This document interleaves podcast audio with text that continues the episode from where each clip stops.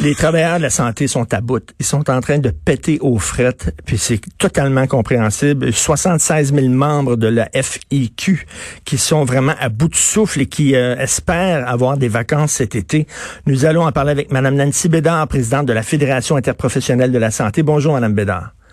Bon matin, M. Martineau. Premièrement, quand vous voyez ça, qu'il y a des pharmaciens, des ergots, des chiro qui veulent mettre l'épaule à la roue, qui veulent aller aider, là, on parle de pas de faire des chirurgies à cœur ouvert, là, on parle de changer des couches, de laver, de, de donner à boire à des gens, du bénévolat. Là. C'est quoi votre réaction quand vous voyez ça? Ben, les pharmaciens, là, c'est plus que ça, je vous entendais ce matin. Là. Ce qu'il faut savoir, c'est qu'en CHSLD, il y a énormément de médicaments. Une infirmière auxiliaire, là, pour, puis vous le saviez, elle était en surcharge de travail même avant cette crise. Et comment de fois on a parlé des ratios, hein, parce qu'il n'y avait pas assez de personnel.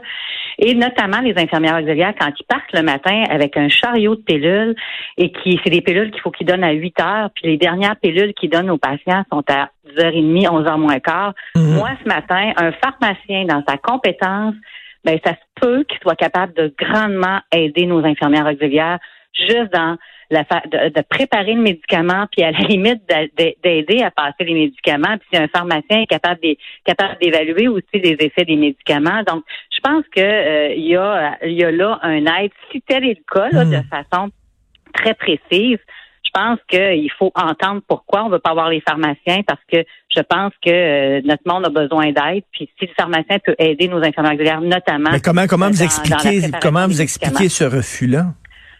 Ben, écoutez, vous, depuis le début, là, il y a hmm. beaucoup de questions qu'on a. Hein. Il y avait le site Je contribue, ça fonctionne plus ou moins. Euh, tout d'un coup, on a des appels à nation du premier ministre. Euh, il est prêt à, demander à n'importe qui pour aller payer pour venir nous aider. Euh, à un moment donné, je pense qu'effectivement, il y a des gens en santé, il y a des gens avec des compétences qu'il faut qu'il faut qu'ils soient ciblés puis qui pourraient effectivement venir prêter main forte. Donc, oui, un peu d'improvisation. Je pense qu'il y a des gens qui sont un peu dépassés. La situation hmm. est extrêmement difficile on a mal planifié certains, certains éléments, notamment dans les CHSLD. Donc aujourd'hui, je pense que ça explique un peu euh, que les gens ont de la misère à suivre. Il y a une espèce de distorsion des fois entre les messages et, euh, les résultats et ce qu'on comprend. Donc, moi, je pense que et là, puis ça, il y a un essoufflement là-dedans aussi. Puis il y a les professionnels en soins au cœur de ça, qui eux sont là depuis huit Ben c'est ça, je veux vous en parler parce que moi, autour de moi, ces temps-ci, mes amis, là, quand on fait des apéros virtuels, quand on se parle au téléphone, la question, c'est qu'est-ce qu'on fait cet été? C'est quoi, là, quand on est en train de planifier notre été, mais s'il y a des gens qui ont besoin d'un été, là, c'est bien les travailleurs de la santé. Ben oui, effectivement. Puis on va se le dire, là, quand on sort d'un hiver, tous les hivers sont très durs pour les professionnels en soins au Québec. C'est du temps supplémentaire obligatoire. L'hiver est encore difficile. Donc, puis, dans, à Montréal, d'autant plus. Là.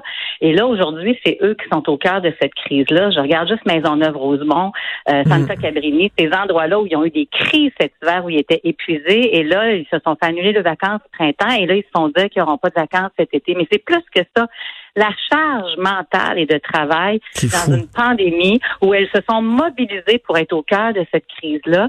Et en plus, ce qu'il faut dire, c'est déjà, ils ont des conditions de travail extrêmement pénibles. Puis on va se le dire, l'arrêté de la ministre qui permet aux employeurs de décider de leurs conditions de travail, c'était extrêmement difficile. Et depuis deux semaines, là, c'est, on oblige les travailleurs à travailler deux fins de semaine sur deux.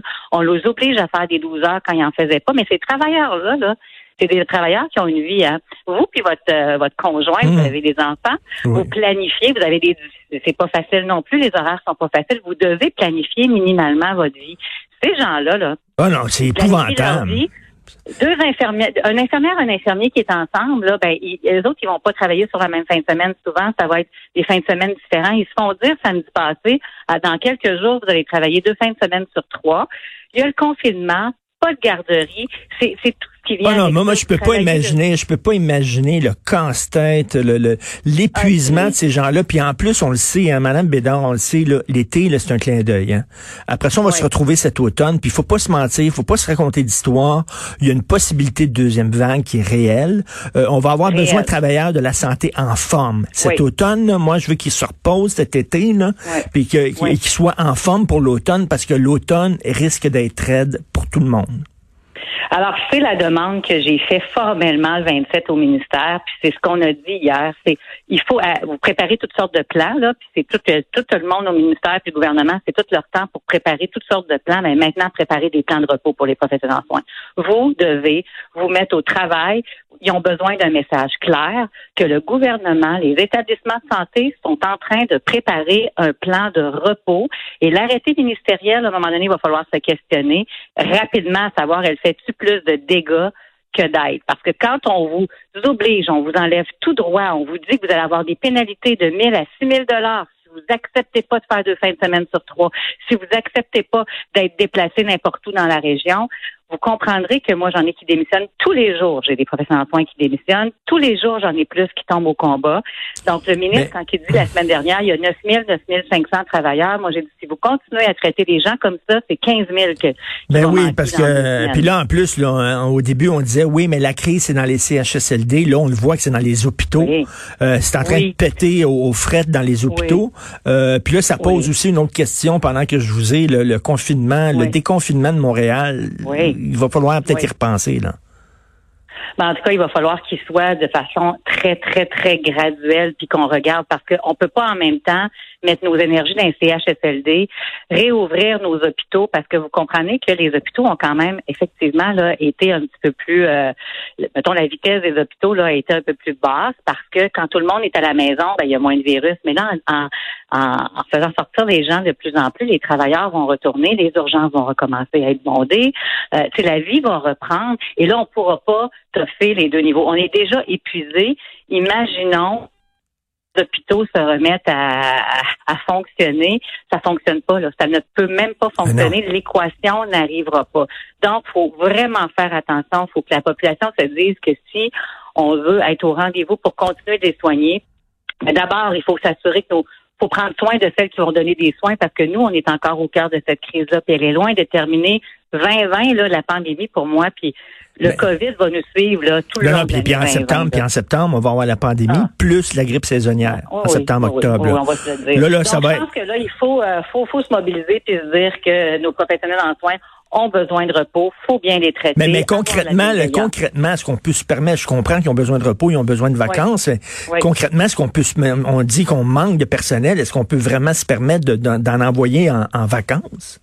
Oui, on n'a pas le choix parce que si ben on ne se permet pas ça, il va y en avoir des centaines de moins. Donc, à un moment donné, il faut en faire des plans. Si on a réussi à mettre le Québec sur pause, si on a réussi à faire ce qu'on a fait dans les deux derniers mois, il n'y a pas de raison qu'on ne réussisse pas à garder notre monde en santé, puis être capable de les envoyer dans un plan correct se reposer chacun leur tour. Il faut, il faut en prendre soin parce que ces gens-là sacrifient, ces gens-là mettent leur, santé à risque, la santé de leurs proches à risque, la santé de leur famille à risque pour toutes nous aider, toutes nous autres. Fait qu'il faut prendre soin de ces gens-là. Là, les professionnels en soins, ben, c'est des humains comme tout le monde. Ils vivent le COVID dans leur famille. Ils ont des enfants qui ont été à la maison. Ils ont des proches aidants. Ils ont des parents. Derrière ces guerrières-là, actuellement, là, c'est profondément des citoyens, des citoyennes et euh, des gens qui sont humaines puis qui ont des vies. Donc, euh, j'ai bien aimé la dernière fois qu'on s'est parlé, Madame Bédard, vous avez dit les anges gardiens, là, ça fait. Là. Il y a un côté là, euh, sais mystique là-dedans. On est des travailleurs, puis on va être traités comme des travailleurs. Et moi, je reprends souvent quand je parle maintenant des travailleurs de la santé, je reprends souvent votre votre expression en disant ok, les anges gardiens là, on n'est pas les anges gardiens, on est des travailleurs. On a besoin d'être de, bien traités, d'avoir des bonnes conditions de travail puis pouvoir se reposer. Tout à fait. Exactement. Alors, euh, les droits sont là, il faut leur redonner ces droits-là, puis ils vont être au rendez-vous encore plus longtemps. Donc, pensons à elles et travaillons sur des plans pour elles dans les prochains jours, c'est urgent. Oui, puis euh, écoutez, remerciez euh, votre gang de, de, tous les Québécois. vraiment, beaucoup de respect, beaucoup d'admiration pour ce que vous faites. Merci beaucoup. Merci, M. Martineau. Merci beaucoup. Nancy Bédard, présidente de la Fédération interprofessionnelle de santé. Il faut